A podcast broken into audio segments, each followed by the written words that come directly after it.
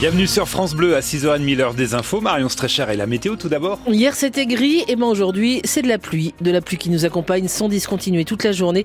Et pour tout le monde en Franche-Comté, comme ça il n'y a pas de jaloux, il fera autour des 10-11 degrés sous les averses. Ça roule bien en ce moment, pas de problème sur l'ensemble de la Franche-Comté, même si les vents sont assez euh, costauds. Pas d'arbres en travers des routes nous disent nos patrouilleurs. C'est au vert sur Besançon, le Haut-Doubs et la Haute-Saône. C'est l'une des hausses Marion de ce début d'année qui a du mal à passer le prix des cigarettes. Hein. Oui, jusqu'à 1 euro de plus sur certains paquets, c'est beaucoup.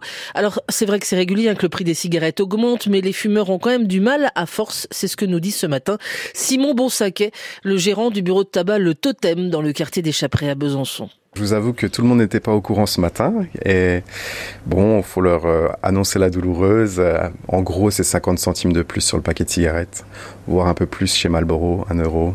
Et bon, tout le monde n'est pas c'est la soupe à la grimace un petit peu comme d'habitude. Mais bon, ils ont l'habitude. Après, on a aussi les fournisseurs qui annoncent leur hausse de prix pour tout ce qui est articles fumeurs, c'est-à-dire euh, les feuilles à rouler, euh, les filtres, etc. Ça permet à certains de dire, bon, bah, c'est le bon moment pour essayer d'arrêter de fumer. Et puis il y en a qui nous disent ouvertement, bah moi de toute façon je me fournis au Luxembourg, là c'est juste de la dépanne. Voilà. Un gérant de, bureau de tabac, le, totem, dans le quartier des Chaprais à Besançon. Euh, de la fumée, il y en avait pas mal aussi hier soir à, à Boujaille. Un bâtiment agricole a totalement brûlé. Il contenait essentiellement du fourrage. Les pompiers ont réussi à faire en sorte que le feu ne se propage pas ni à l'habitation euh, ni à la cuve à fioul hein, qui était située juste à côté. À Besançon, on connaîtra aujourd'hui les résultats de l'autopsie qui devrait confirmer que les deux détenus de la maison d'arrêt de Besançon retrouvés morts dans leurs cellules ont succombé à une overdose.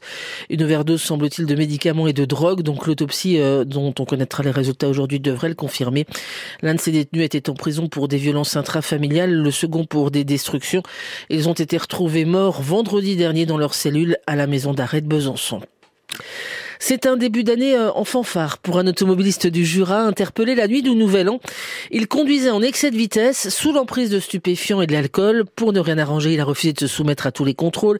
Et en guise de touche finale, les gendarmes ont relevé qu'il avait récupéré sa voiture illégalement à la fourrière. Voilà, c'est le champion du monde des infractions donc dans le Jura pour cette nuit de, de Nouvel An. c'est plutôt un cas isolé, Marion, car d'une façon plus globale, les automobilistes ont été raisonnables en Franche-Comté pour la nuit du Nouvel An. Oui, seulement 6 contrôles positifs à l'alcool en Haute-Saône, 12 dans le Jura c'est pareil dans le Doubs, ce qui au final effectivement est assez peu hein, pour une nuit de Saint-Sylvestre. Hein. Et puis hier, il ne faut plus dire Pôle Emploi, mais France Travail. Oui, c'est l'un des changements du passage à 2024. France Travail va regrouper à terme Pôle Emploi, les missions locales et les services départementaux.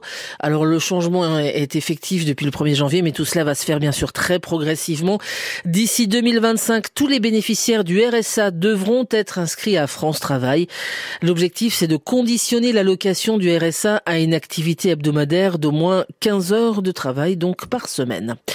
En saut à ski, c'est une douzième place un peu décevante pour Joséphine Panier en Coupe du Monde. La franc-comtoise reste malgré tout en tête de la Coupe du Monde.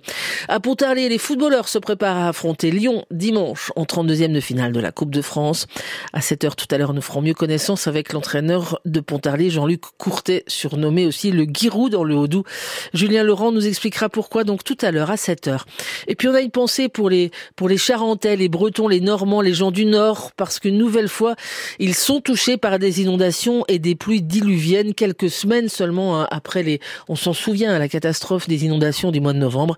Euh, dix départements sont en vigilance orange pluie inondation ce matin. Alors chez nous en Franche-Comté, Cyril,